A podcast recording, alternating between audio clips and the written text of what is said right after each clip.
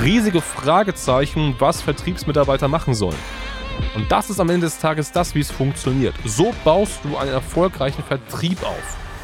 Wer ist denn der Grund, warum jetzt konkret irgendeine Quote abweicht von der eigentlich möglichen Zielquote? Das ist nicht nur bei fünf Mitarbeitern so und auch nicht bei zehn. Das ist auch schon so, wenn du vielleicht nur eine Person hast oder den Vertrieb alleine machst. Denn es dreht sich alles um eine Sache.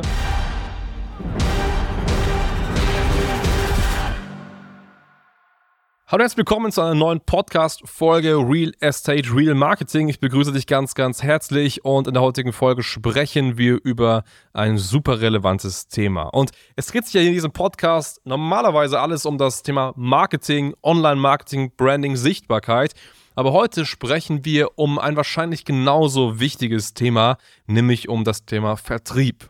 Und Vertrieb bedeutet, kenne deine Zahlen. Und das ist super, super wichtig, weil ich sehe das immer häufiger, dass es eben nicht so gemacht wird. Und ich komme auf das Thema, weil ich ähm, ja gerade ein Gespräch hatte mit einem Kunden von uns, einem Kunden, mit dem wir sehr intensiv auch eins zu eins zusammenarbeiten, der bei uns praktisch auch Prozessoptimierungen, strategische Optimierungen mit gebucht hat. Und der hat mich gesagt, ja Hans, ich habe jetzt hier fünf Mitarbeiter in meinem Vertrieb, aber ich weiß gar nicht so richtig, wie ich die eigentlich steuern kann, wie ich damit umgehe, wie ich denen sagen soll, was sie zu tun haben und wie ich kontrolliere, ob sie es auch tun.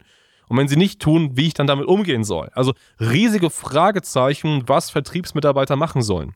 Und das Wichtige ist, und das sage ich vorweg, dieses Vertriebsmanagement, dass du Einblick hast in deinen Vertrieb, dass du genau weißt, wie arbeitet dein Vertrieb als Immobilienunternehmer, das ist nicht nur bei fünf Mitarbeitern so und auch nicht bei zehn. Das ist auch schon so, wenn du vielleicht nur eine Person hast oder den Vertrieb alleine machst. Denn es dreht sich alles um eine Sache und das ist das Thema Zahlen und Quoten.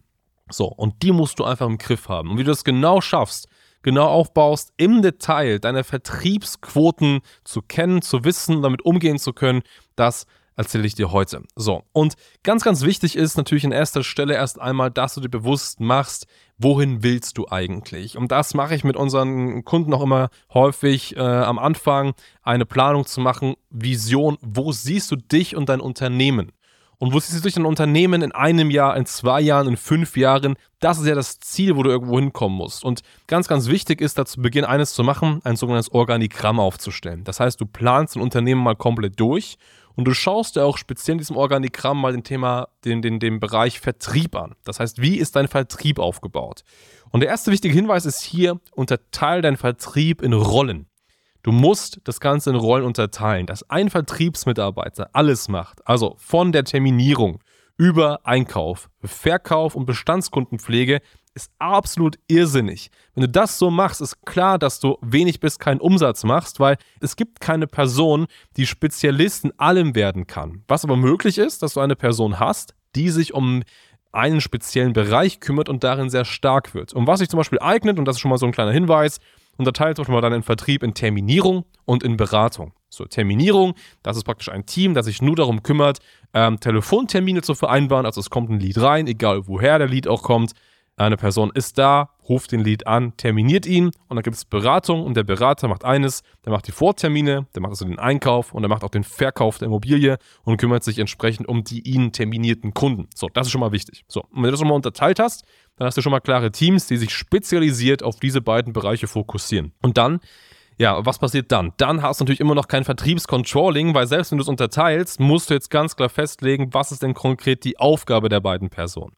Und ab diesem Zeitpunkt muss es so laufen, dass du den jeweiligen Personen, also den Terminierern oder auch den Beratern, konkret vorgibst, was müssen die tun was sind ihre Mindestwerte, die sie erfüllen müssen. Und das können zum Beispiel Wählversuche sein. Also ein Terminierer muss von dir exakt gesagt bekommen, wie viele Anruf-Wählversuche müssen denn pro Tag erledigt sein. Das heißt, wie häufig musst du eine Nummer ge gewählt haben. Wenn du das hast, das heißt, du weißt genau, wie viele Anrufe getätigt wurden, muss auch klar sein, okay, statistisch, wie viele Personen erreichst du und von den erreichten Personen, wie viele Leute davon legst du dann eben zu einem Beratungstermin. So.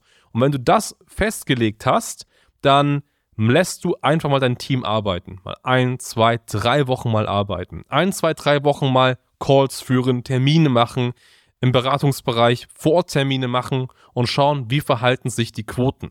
Und dann merkst du ganz konkret, okay, ich habe zum Beispiel hier zehn Vor-Ort-Besichtigungstermine und von diesen zehn Vor-Ort-Besichtigungsterminen werden statistisch immer drei bis vier Alleinaufträge geholt. Das heißt, deine Quote liegt irgendwo bei einem Drittel, 33 Prozent.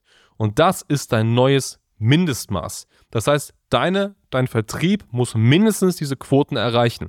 Und alle Mitarbeiter aus dem Unternehmen müssen die Quoten erreichen. Warum? Weil du ja jetzt herausgefunden hast, dass das mal mindestens möglich ist. Und selbst wenn es irgendein Mitarbeiter war, ist es mindestens auch möglich, dass die gleiche Performance die anderen eben auch erreichen. Ansonsten machen sie irgendwas falsch oder nicht so gut wie der eine, der es eben entsprechend erreicht hat. Und ab diesem Zeitpunkt muss Folgendes passieren. Dein Team muss auf Tagesbasis ihre Zahlen auswerten. Das heißt, auf Tagesbasis muss es Tabellen geben, wo konkret aufgeschlüsselt wird, okay, mein Name ist Max Müller, ich bin im Bereich Terminierung tätig und ich mache heute, habe heute 100 Wählversuche gemacht, habe davon x Leute erreicht und y Leute terminiert. Und das muss auf Tagesbasis ausgefüllt werden. Denn dann passiert Folgendes. Wenn du das von jedem Mitarbeiter hast und jeder Mitarbeiter macht das am Tag und füllt das immer aus, dann kumulierst du die Zahlen und schaust dir ganz genau, in welche Richtung läuft mein Unternehmen. Also entwickeln sich diese Vertriebsquoten in eine gute Richtung, muss ich sie vielleicht anziehen oder sind sie vielleicht abweichend, also schlechter, schlechter als meine Zielquoten. Und sobald du bemerkst, hey, da ist irgendwas schlecht, dass meine Zielquoten dann musst du sofort in Detailanalyse rein. Das heißt, dann musst du sofort schauen, okay, wer ist denn dafür verantwortlich, dass diese Quoten schlechter sind? Wer ist denn der Grund, warum jetzt konkret irgendeine Quote abweicht von der eigentlich möglichen Zielquote? Und genau mit dieser Person sprichst du dann und sagst, hey, pass auf, normalerweise haben wir immer diese Quoten. Du hast die Quoten jetzt ein, zwei, dreimal gebrochen. Woran liegt es? Wo brauchst du Unterstützung? Wie kann ich dir entsprechend helfen? Und das ist genau der Hebel, den du am Ende des Tages gehen musst durch so eine Entwicklung, in dem du hier ganz genau schaust und natürlich entsprechend auch optimierst. Und genauso kannst du eben dein Unternehmen dann zum Wachsen bringen, weil dann siehst du ja konkret, okay, wie viele Wählversuche brauche ich, um Termine zu machen, wie viele Termine brauche ich, um Vororttermine zu machen, wie viele Vororttermine brauche ich, um Alleinaufträge zu schreiben zum Beispiel. Und wenn du mehr Alleinaufträge möchtest, ja, dann musst du einfach die Anzahl der Vororttermine erhöhen, auf der Basis auch die Anzahl der Terminierungen erhöhen und auf der Basis wiederum die Anzahl der Wählversuche erhöhen. Bedeutet, du brauchst wieder mehr Leute in Terminierung. Und das ist am Ende des Tages das, wie es funktioniert. So baust du einen erfolgreichen Vertrieb auf. Einen erfolgreichen Vertrieb im Immobilienbereich. Und so schaffst du es, dein Unternehmen zum Wachsen zu bringen. Heißt zusammengefasst, unterteile deinen Vertrieb in Rollen, bau dir konkret auf, welche Zielquoten erreicht werden müssen, lass deinen Vertrieb auf Tagesbasis rechtfertigen, was sie tun, kontrolliere das auf Tagesbasis und gebe dann direkte Handlungshinweise rein, wenn irgendwas nicht läuft oder vielleicht sogar äh, Quotenerhöhung, wenn entsprechend ein Mitarbeiter höhere oder neue Quoten erreicht. Das ist der Erfolg. Wenn du das hast, dann kannst du es hochskalieren. Dann kannst du neben mehr versuchen, vielleicht auch die Werbemaschine aufdrehen, das heißt noch mehr Werbeausgaben in Facebook, Google und Co. integrieren und so sukzessive dein Unternehmen zum Wachsen bringen.